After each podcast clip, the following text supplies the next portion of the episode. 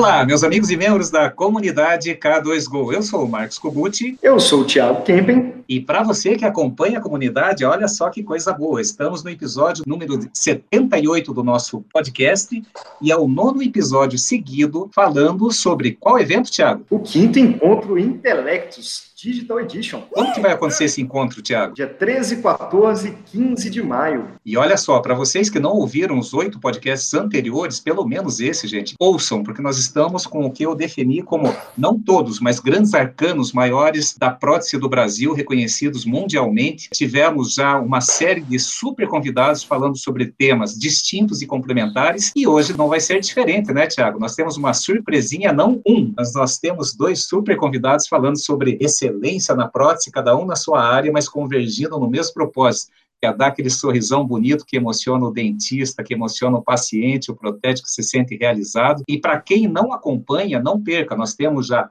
78 podcasts e além isso está em k2go.com.br barra podcast, onde você vai encontrar conteúdos todos voltados para odontologia, sempre numa linguagem pop, uma linguagem atual, disruptiva, falando sobre as tendências da nova odontologia, o que, que está acontecendo no mundo, tecnologia, propósito, falando sobre filosofia de vida, sobre bem-estar, mais tempo para sermos humanos, muitas aulas gratuitas, aulas técnicas, muitos posts dos nossos amigos e colaboradores, parceiros também. E, além disso, nós temos os nossos conteúdos no Instagram. Arroba Comunidade K2Go. No Facebook. facebook.com.br Comunidade K2Go. No YouTube. youtube.com.br Comunidade K2Go. Tiago, olha que desafio. Mais dois feras da prótese, conhecidos dentro e fora do Brasil, com uma atuação extremamente ativa, cada um dentro da sua especialidade. Então, eu gostaria, Tiago, que a partir de agora, rufem os tambores. Quem são os nossos convidados, Tiago?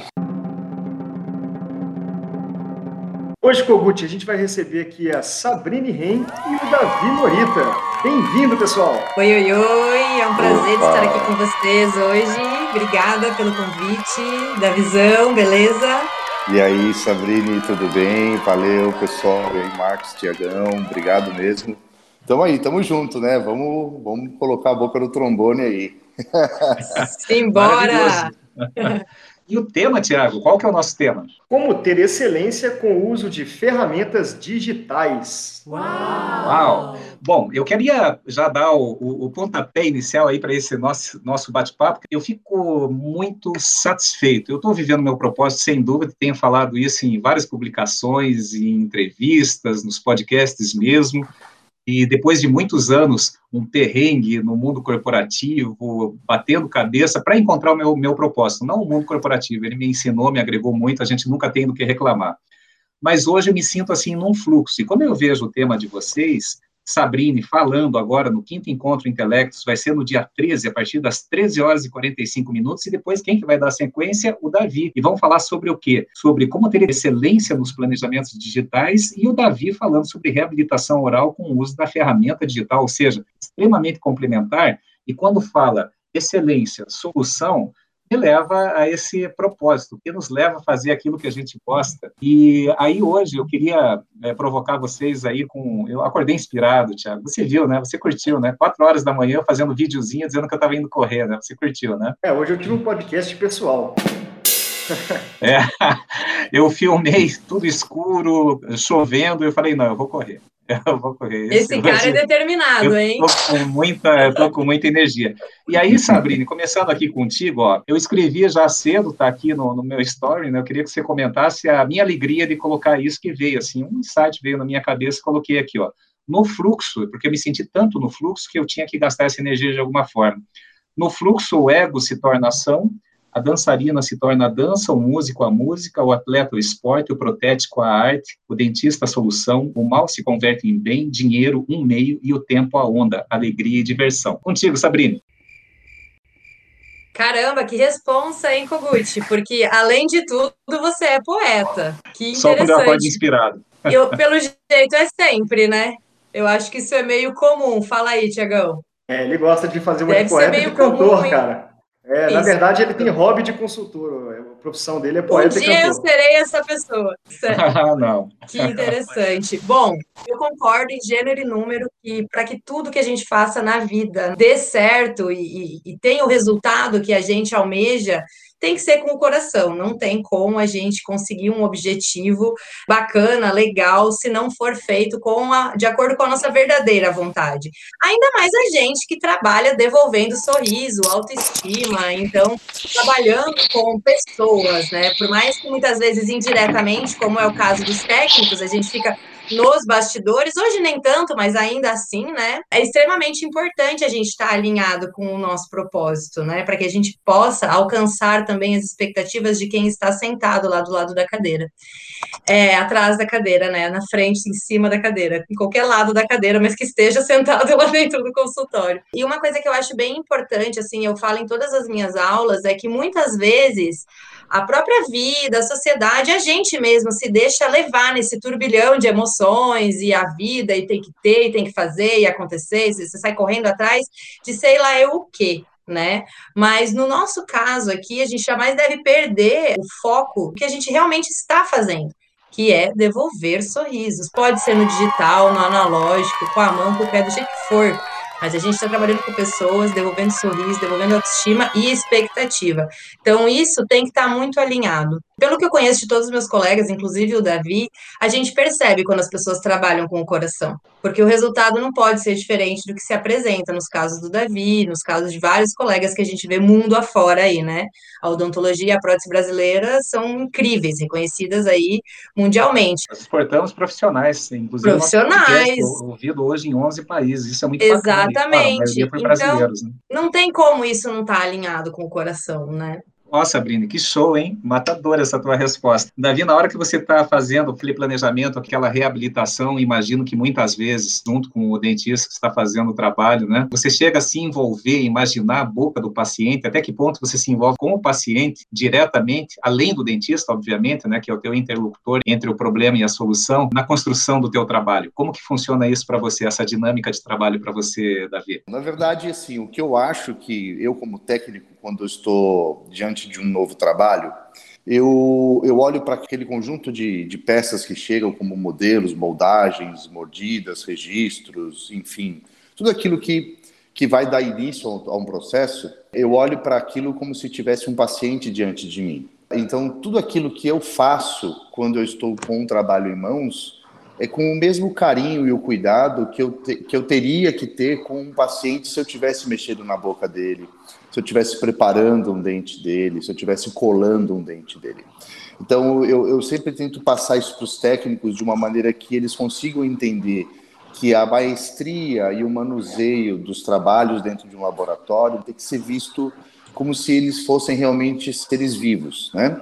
É, é claro que é muito mais simples você lidar com um modelo, mas se você tiver o mínimo de cuidado e zelo na elaboração e na construção deles, eu acho que você vai ter êxito. Né? É, dificilmente você não vai conseguir o êxito. Então, eu, eu acredito que eu, esse é um cuidado que eu tenho e acho que esse é o primeiro ponto para você dar início a uma reabilitação ou qualquer o tipo de restauração, seja ela extensa, seja ela única. Se um dente é perdido, ele é reabilitado, seja um, ou seja um 12, seja um 28, 32.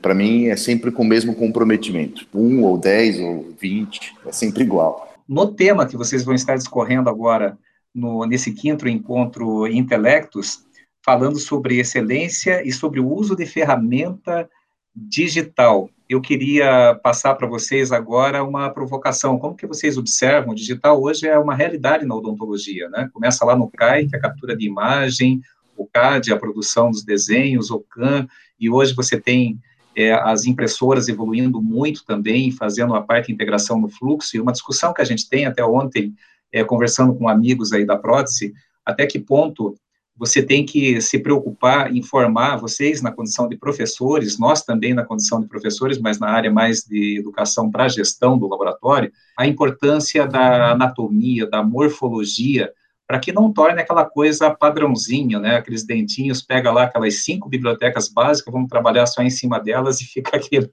todos os dentinhos mais ou menos parecidos. Ah, é japonês, é tudo igual, né? É negro, é tudo igual. Não, não é, gente. Você tem um ser humano ele tem uma impressão digital, ele tem uma íris, ele tem um pensamento, ele tem uma aura, e pelo trabalho que vocês fazem, qual que é o grande desafio que o digital impõe nessa individualização dentro de um mercado que está buscando uma padronização?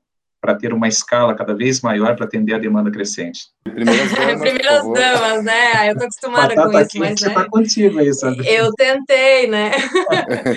Bom, primeiro que eu, eu trabalhei em algumas empresas onde eu fazia essa parte de treinamento do digital, né? E o maior desafio sempre foi treinar alguém que não fosse técnico. Tipo, às vezes comprava um equipamento e vai colocar o, o sobrinho que é bom em TI. Não, cara, o cara tem que ser técnico, ele já tem que ter uma base de anatomia, de oclusão, sabe? Para que aquela visão que ele tenha da mão, ele leve para a tela. Hoje a gente sabe que tem muitos cursos já, muitos não, né? Tem alguns cursos, inclusive uma é uma colega que está com a gente no Encontro Intelects, a Pri, ela tem um curso de anatomia digital. Então as coisas elas vão caminhando, né? Mas que no momento, um momento atrás a gente não tinha. Então é extremamente importante que o que, ele, que a pessoa seja técnica para operar o digital já, porque senão ao invés de ensinar o sistema CAD a gente tem que ensinar prótese.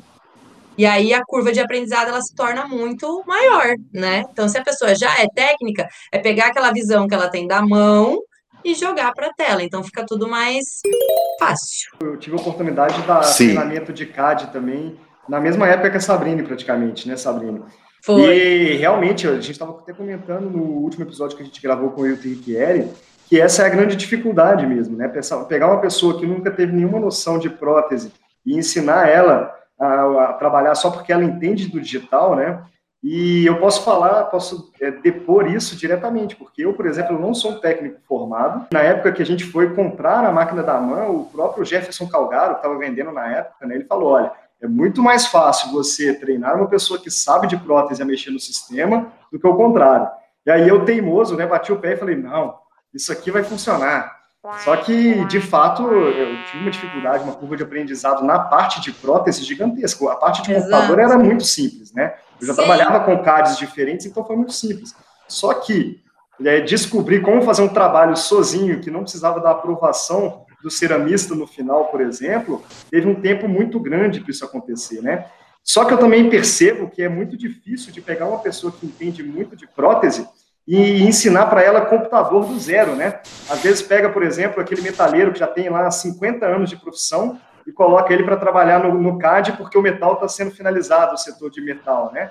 E aí ele tem que aprender a dar é, Ctrl C, Ctrl V. E aí, ouvinte, se você não souber o que é Ctrl C, Ctrl V, já dá uma dica aí. Vale a pena de começar a entender sobre informática mais, né?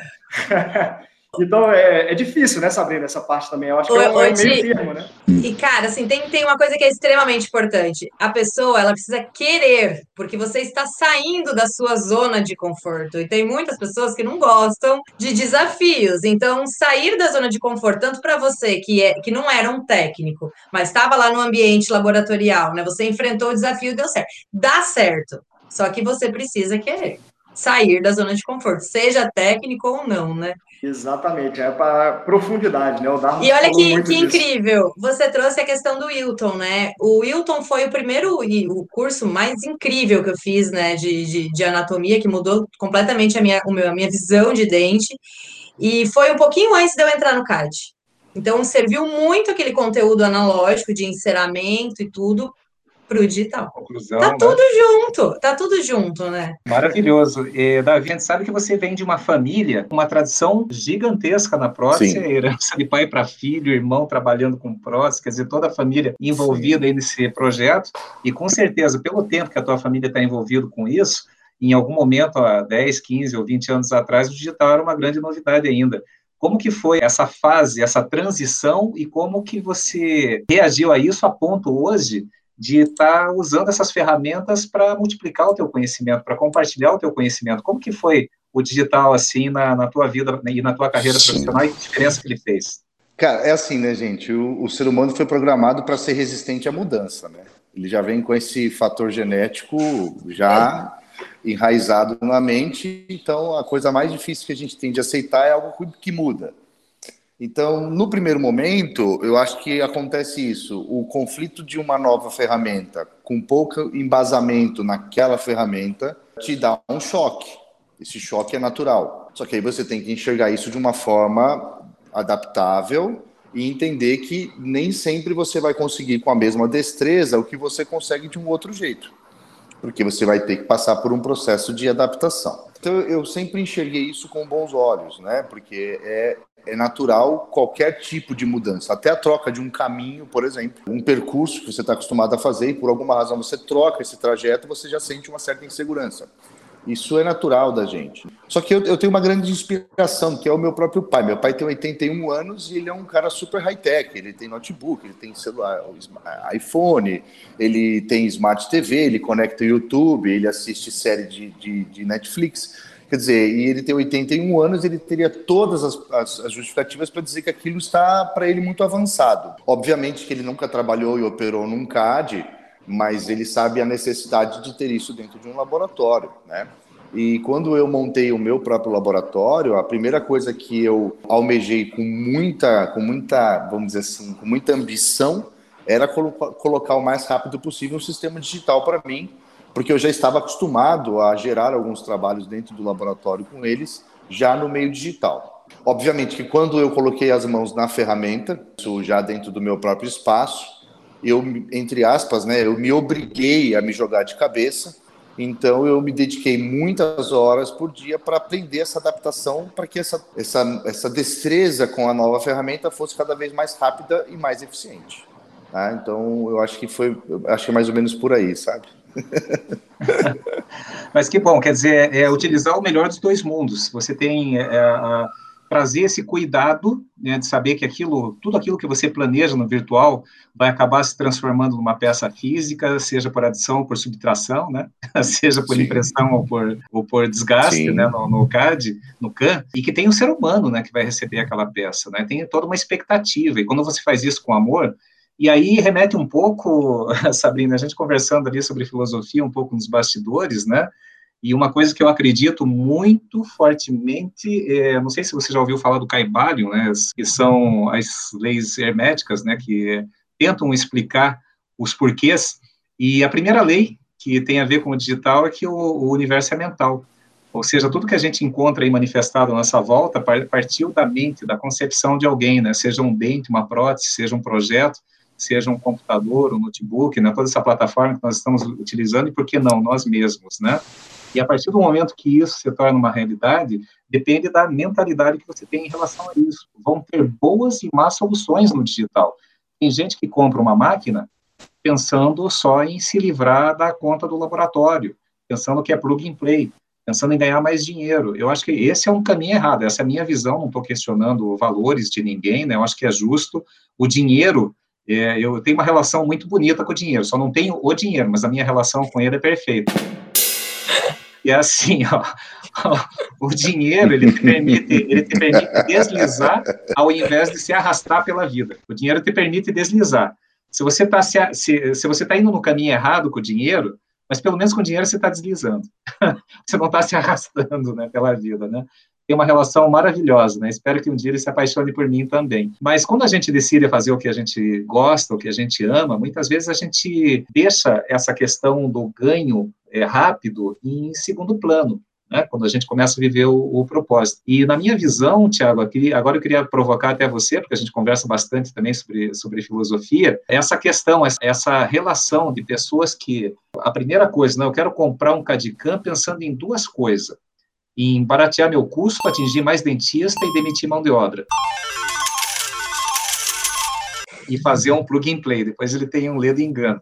E você vem de uma escola, né? Você montou seu laboratório, já teve várias alegrias e frustrações com esse mundo digital, e falando hoje em excelência através de aulas, junto comigo aí no projeto K2Go, né? Como que é essa relação contigo? É, o que eu acho mais interessante é que geralmente quando o empresário decide tomar essa decisão, né? Ele quer diminuir custos quer entregar trabalhos com mais agilidade e quer diminuir pessoal, por exemplo, né? Mas na verdade ele faz isso tudo de uma forma tão empírica que ele não coloca no papel, não faz um planejamento, né? E aí quando a gente fala sobre ter excelência, não é só ter a excelência com o uso de ferramenta digital, não é ter excelência nos planejamentos só, né? A gente tem que ter excelência na empresa. Não adianta nada a gente ter um laboratório e não ter excelência com ele, né? Entregar um dente maravilhoso, mas ter prejuízo na entrega desse trabalho, por exemplo, né? E aí, quando a gente fala de CAD, fala de CAD-CAM, fala de CAI, CAP, esse tanto de K que tem aí da vida, né? A gente tem que falar de planejamento financeiro, porque, na verdade, é um custo absurdamente alto que entra no, no, na vida do laboratório que ele geralmente não está preparado. Por quê? Primeiro, ele não sabe todos os custos que aparecem por trás, né? vai ter as manutenções, vai ter as repetições, vai ter a, curva, ensino, a curva de aprendizado, então o ensino daquele cadista ou do, da própria equipe, né? Tem o tempo que aquele próprio empresário vai ter que dedicar à máquina e tudo mais, então é, é muito difícil quando as pessoas não se planejam. E aí uma coisa que eu tenho percebido, Corrut, Sabrini, Davi, é que é, nos últimos podcasts que a gente tem feito com o pessoal da Intelectus, é que três palavras têm sobressaído. O primeiro é a humanização, né, que é a humanização do tratamento do paciente, a humanização do planejamento, fazer tudo da forma mais ágil possível, uma comunicação efetiva, né.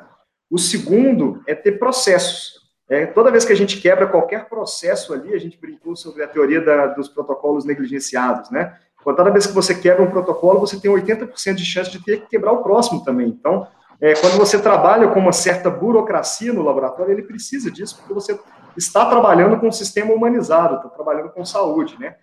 E a terceira palavra que tem sobressaído muito é a profundidade, que é o que a gente estava discutindo agora, né, Sabrina? Que é o pessoal ele quer aprender CAD, mas ele não quer aprender sobre o sistema em si, ele quer saber como fazer dente, mas não entende para que, que aquela ferramenta é, serve, como funciona, como aquilo pode potencializar o trabalho dele, né? Então, eu queria, é, jogando a bola aí para vocês, né, primeiro para a Sabrine, diretamente por causa dessa parte do digital, vocês sentem que hoje em dia, com essa revolução que a gente está tendo com o digital, está tendo uma, um pouco de perda da profundidade e dessa capacidade de processo, sendo que a gente precisaria, na verdade, de mais um pouco disso? Eu acredito que depende muito de onde que você pisa, né? Depois que eu comecei a conviver mais com dentistas dentro da Yield Lab, a minha bagagem que eu já achava, né, tipo que, pô, no digital me virava bem, sabia ali, dava treinamento. Quando eu comecei a conviver com os dentistas e entender os dois lados, eu consegui me aprofundar ainda mais. Então, eu acho que vai muito de onde você pisa, do seu objetivo como profissional, como carreira, até onde você quer ir. Porque conteúdo para você se aprofundar vai ter sempre, seja do lado técnico, seja do lado clínico, né? Vai depender muito do perfil do, do profissional. Claro que o ser humano, assim como tem essa questão da zona de conforto, tem o imediatismo né? Tipo, ele quer, ele viu a máquina, ele já quer sair fazendo o protocolo. Isso a gente via nos treinamentos, né, Ti? Chegava lá, você queria ensinar a coroa, o cara tava com 12 laminado para fazer? Como assim? É, Não. Tava no Ctrl C, Ctrl V ainda. você tem que começar pelo começo. Vamos aprender aqui. Primeiro é preencher uma ordem de serviço. Então tem essa coisa, né? Mas conteúdo para se aprofundar tem. E você trouxe essa questão da humanização que a gente bate muito também. Eu vi, olhando de fora esses, sei lá, 10 anos aí do, do digital, isso acontecer de tipo separar né, sair um pouco da humanização, tentar trazer para esse lado mais máquina mesmo, todo mundo olhar para a máquina, e eu vi isso voltar. Tipo, voltar para a humanização, voltar para o personalizado, uma maquiagem personalizada, um estratificado, ou, é, um contato mais próximo com o paciente, o que o paciente quer, é, fazer um call, onde a gente já se viu, fazer um call dentista, técnico e paciente sabe? Analisar, fazer análise facial. Antes a gente pegava aquela foto, é o lado né? Bom da Davi? tecnologia, né? É o lado bom da tecnologia isso daí. Você pegava aquela foto do, do amarela do paciente lá, colocava na bancada e ficava olhando o dente do paciente. Hoje a gente tem aqueles protocolos fotográficos, paciente rindo, pá. Então, tipo, você traz essa parte, né? Você tem outras ferramentas para agregar, para deixar o processo mais humano, porque se ele não for o processo humano, for o processo mecânico, como que você vai estar reabilitando um humano? Então você vai reabilitar um robô, né? Tem que, a coisa tem que ser palpável, né? Você tem que ter essa, esse acesso a essas ferramentas, ouvir o seu paciente, sabe? Então é isso. E... O conteúdo sempre tem. Maravilhoso. E, e assim, passando para o Davi, já, e entrando no teu tema de, de, apresentação, que é essa reabilitação oral com o uso da, da ferramenta digital, eu queria só antes falar sobre profundidade, para mim remete a conhecimento. E conhecimento nem sempre é sabedoria, né? Para mim, a sabedoria é o quanto você consegue aplicar do teu conhecimento. Eu aprendi uma porrada de coisa em várias escolas que eu não consigo aplicar de jeito nenhum, e se eu aplicar, vai, você é uma voz isolada ali no espaço. E o que eu vejo hoje, em todas as áreas, tá? Na prótese também não é diferente, na prótese, na odontologia, né? A minha mulher, ela é professora também de, de ABO, então a gente observa, a gente tem contato com muitos professores da área, e a gente vê que é, tem muita gente que vai lá e dá aquele show, né? Monta um curso qualquer, faz a sua fórmula do sucesso, de como ganhar dinheiro, de como fazer dente, de como fazer um. É, só que não é uma coisa replicável, que tem a ver com a profundidade também, né? É uma coisa é você ir lá e dar um show, né? Aí você tem que ser contratado como artista, como apresentador, né? Não como técnico em alguma coisa. E outra coisa, você tendo profundidade, é o quanto do que você ensina você ter o cuidado de saber o, o, que me realiza hoje não é não é eu conseguir apresentar um modelo complexo dentro das consultorias. É apresentar é simplificar um modelo complexo para que as pessoas que nós estamos atendendo consigam usar isso de maneira produtiva no seu dia a dia para melhorar a sua performance. Como que você vê isso Davi essa enxurrada de professores e esse cuidado toda essa tradição que vocês têm em família de trazer é, resultado Sim que seja replicável dentro das tuas aulas, agora especificamente, já falando do, do teu tema aqui que vai ser apresentado lá no dia 13. Legal, puta, pergunta show de bola, pergunta bem capciosa essa daí, porque na verdade, realmente, eu tenho visto aí nas redes sociais uma enxurrada de novos professores, né? Às vezes eu fico até chocado porque uns colocam uns vídeos assim de, de uma simples manipulação de gesso com tantos problemas que eu fico chocado, porque eu falo, nossa, ele não consegue elaborar bem um modelo de gesso, mas quer falar sobre cerâmica, né? Que eu acho meio contrassenso, né? Porque eu acho que, na verdade, no papel de você dizer que você é um docente, você já coloca para você o estigma, da responsabilidade, né? Então, primeira coisa, quanto tempo, quanto tempo você quer durar no meio da, da, da docência? Quanto tempo você quer ser professor? Porque aquele que vai dar um show, ele vai chegar, ele vai ficar aí durante um período, ele vai fazer suas apresentações, mas é aquela história do músico de uma música só, né? Vai ser a banda de uma música só. Daqui a alguns anos a gente não escuta mais.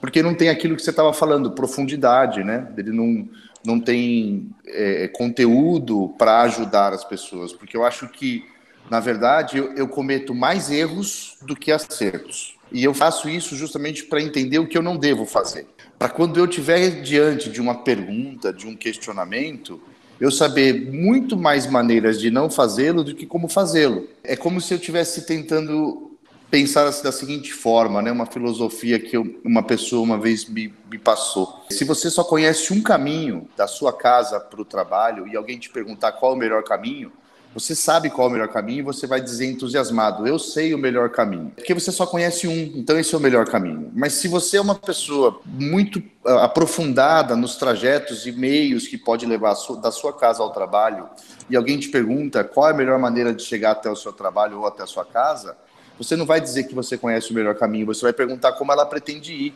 Porque se você está profundo naquele determinado assunto, você vai conhecer diversas maneiras de guiar essa pessoa.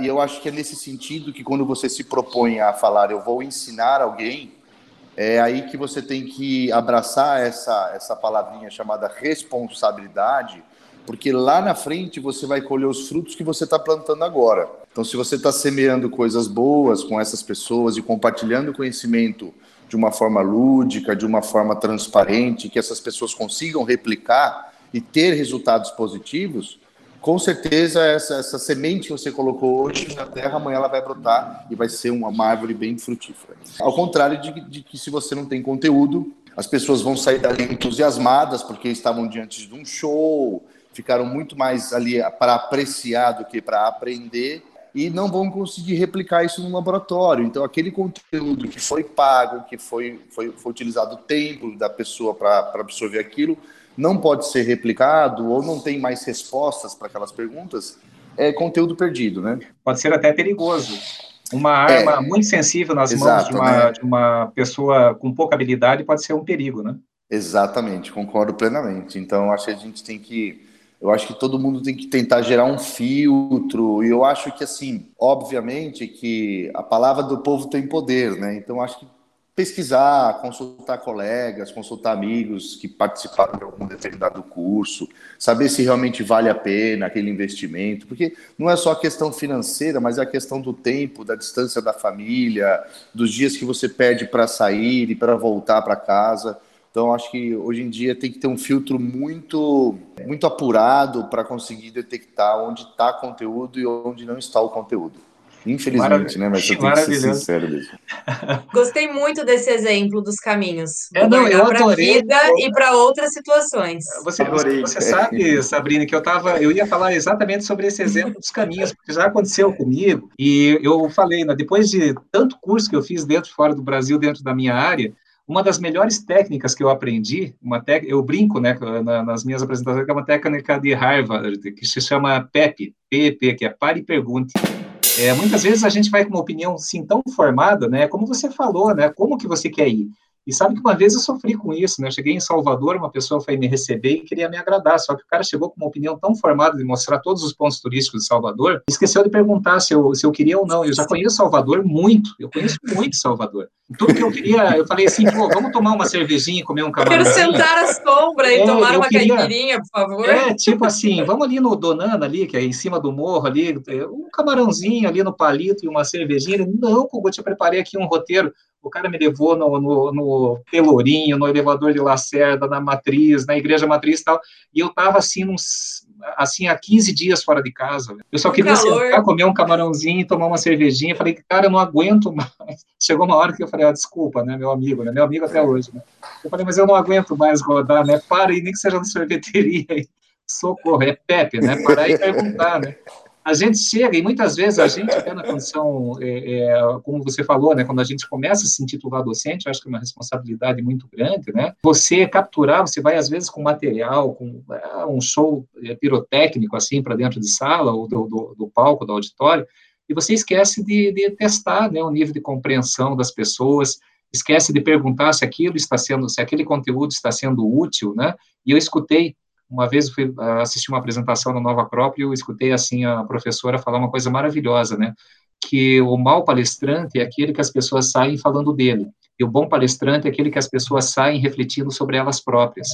Então, eh, eu acho que isso te dá um sentido, né? O que, que você consegue passar, né? Compartilhar de conteúdo. E olha só, esse papo muito bacana, né? Já se passaram aí 40 minutos, né, Tiago, de podcast. Não parece. Nossa, que legal. A, a, a dinâmica, a dinâmica é essa. E aqui, eu posso fazer um comentário? Posso? Deve, deve, por favor. Desculpa, eu só queria fazer um comentário. Eu, eu tenho um curso de extensão aqui no, no, meu instituto e algumas pessoas perguntam antes de iniciar o curso ou quando estão pesquisando sobre o, o conteúdo do curso, elas perguntam assim, né? Mas o que, que eu vou aplicar de cerâmica e que, quais são as cerâmicas que eu vou utilizar, quantos dentes eu vou aplicar. Aí eu falo assim, olha, depois de toda a parte filosófica do curso, a gente vai fazer alguns dentinhos, porque o curso está mais baseado em filosofia, né? Porque eu, o que eu falo assim, vocês já são técnicos, vocês já têm tanta informação, alguns já fizeram inúmeros cursos, só que não conseguem organizar essa informação. Né? Eu falo assim, alguns já, já estão com conteúdo pronto, mas desprogramados no, no sentido de, de, do conhecimento, né? Então eu falo, então vamos com calma primeiro, vamos nos, nos enxergar primeiro, para depois a gente falar de dente, porque o dente vai ser consequência do que a gente vai descobrir de nós mesmos, né? E muitas pessoas, o imediatista, como a Sabrina comentou, o imediatista ele não consegue ter essa visão. Então eu, aí eu já consigo criar um determinado filtro para essa pessoa pensa assim, não, então não vou fazer esse curso, não que eu esteja colocando ela para fora, mas talvez porque ela ainda não esteja preparada para essa nova adaptação, essa transformação que eu gostaria que essas pessoas tivessem. Por isso que eu gosto do curso extensivo, que é pelo tempo que eu tenho de maturar com essas pessoas e entender exatamente o que, que elas realmente estão buscando, né? Porque muitas vezes num curso de dois dias, num curso de às vezes um dia só, é um pouco mais difícil para a gente que quer chegar naquele, naquele nível de, de, de, de, resultado com o aluno, é um pouco mais difícil, né? Mas é isso aí, eu acho que a gente tem que ver esse lado mais filosófico da coisa mesmo. Ser professor também é gerenciar expectativas, né, Davi? Total, sempre, né? É verdade. Sabrine. É, Totalmente, é, nossa, como, muito, como, muito. Como muito. ter excelência em planejamento digitais? O que, que a gente pode esperar da tua apresentação nesse quinto encontro Intelectos, que vai acontecer a tua apresentação no dia 13 de maio, a partir das 1h45 da tarde? O que, que a gente pode esperar dessa, dessa tua hora de contato aí com esse nosso público. Eu já dei um spoilerzinho ali, né, falando um pouquinho sobre as outras ferramentas, né, e o que que esse, essa proximidade do fluxo digital laboratorial com o fluxo clínico, né, trouxe para nós de benefícios. Então, eu vou falar desse mix mesmo e de tudo que a gente pode utilizar, todas as ferramentas que a gente tem hoje dentro do laboratório para realizar um caso de excelência, porque hoje não se trata mais só de um CAD, a gente não está mais falando só sobre desenho, né? A gente está falando de protocolo fotográfico, a gente está falando de análise facial, de vídeo, a gente está falando de expectativa do paciente, a gente está falando de muitas outras coisas, né? Então, vai ser um, um compilado de ferramentas aí que hoje tornam o dia do técnico mais, não digo fácil, mas mais gostoso, né? Porque cada caso é um caso, cada caso é um fluxo, desafio. Né? Mais Exato. Exato, exato. Mas que facilitam aí o nosso dia a dia.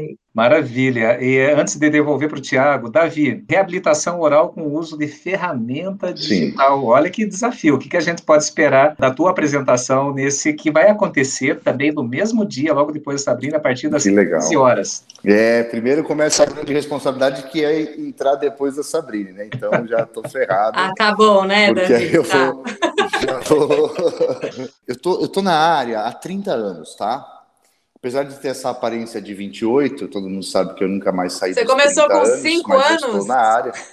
É mais ou menos, mais ou menos. 5 anos, tinha 4 anos, né? Então, não vou ficar falando quantos anos eu comecei, porque vocês vão saber minha idade. Minha idade é oculta, né? Tá? Mas eu estou há 30 anos na área. E, então, assim, eu já escutei muita história, já vi muita coisa sendo transformada dentro desse processo, tá? E o que eu, o que eu tenho entendido é assim, logo no começo, né, quando as máquinas de CAD-CAM entraram no mercado da prótese, ela estava voltada para laboratórios grandes que tentavam mostrar que aquilo era uma grande ferramenta de produção e que, na verdade, aquilo era mais um marketing do que uma ferramenta de produção, porque ninguém produziu nada. As máquinas ficaram muito tempo paradas, fazendo coisas pequenas, sem produção nenhuma, e os poucos que conseguiram manter aquilo foi porque tinham um budget guardado e pagaram a máquina, o resto perdeu. Depois a gente passa por um processo mais transitório e onde você tem hoje laboratórios pequenos, médios e grandes que possuem o sistema CAD-CAM. A maioria não consegue colocar isso dentro de um fluxo operacional e acabam não utilizando as ferramentas da maneira como gostariam ou como pode ser necessário. O que eu tenho como ideia é o quê? Sempre trabalhei muito com facetas em porcelanas, reabilitações em casos estéticos e sempre fiz isso de forma é, é, manual, tá?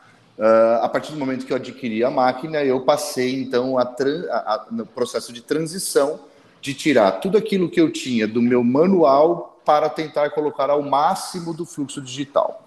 Então, o meu objetivo com essa palestra é tentar mostrar para os técnicos de que maneira que eu consegui fazer isso, como que eu atuo hoje com a questão da reabilitação utilizando os sistemas digitais. Assim, só dando um briefing, né, pessoal, para vocês terem uma ideia, há aproximadamente um ano e meio, mais ou menos, eu não sei mais o que é fazer um enceramento no modelo de gesso utilizando um gotejador de cera.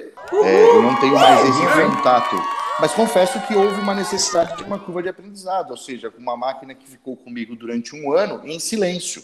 Os meus clientes não sabiam que eu tinha isso e que alguns trabalhos já estavam sendo feitos no fluxo digital sem que eles soubessem. Então, à medida em que eu fui ganhando confiança, eu fui substituindo essa ferramenta e, obviamente, dei muito tropeço, que eu vou contar isso só no dia da palestra. Eu acho que é, é, é, importante compartilhar que a vida não é só flores, a gente tem os espinhos no meio do caminho e é, são eles que vão deixar a gente calejado para chegar até as flores. Todo mundo precisa entender que nós somos a geração que vai pagar a conta do negócio chamado transição daqui a algumas gerações não vai mais existir a resistência de não querer mais fazer no digital. Não vai ter outra opção. É como praticamente a questão de carros automáticos, né? Eu pego, eu pego pessoas com 20, 30 anos atrás que tinham resistências a carros automáticos Sinto por uma série de questões. Exato. E hoje em dia, né, ninguém mais vive sem o retrovisor direito, né? É, é, acaba se ficando praticamente compulsório. Então é isso. Então eu quero tentar dividir isso com vocês de uma forma bem dinâmica e transparente para que todo mundo consiga entender que nós temos que cumprir o papel de colocar a mão no meio digital mesmo e abraçar a causa com unhas e dentes aí. Davi, Sabrine, vocês são pessoas fantásticas, são pessoas com uma aura muito bonita. Estou adorando, estou amando esse bate-papo aqui com vocês. E, Tiago, passando aí esse desafio da gente encerrar, né? Cheio de uh, tem centenas de pessoas querendo entrar aqui agora para assistir esse nosso programa ao vivo, né?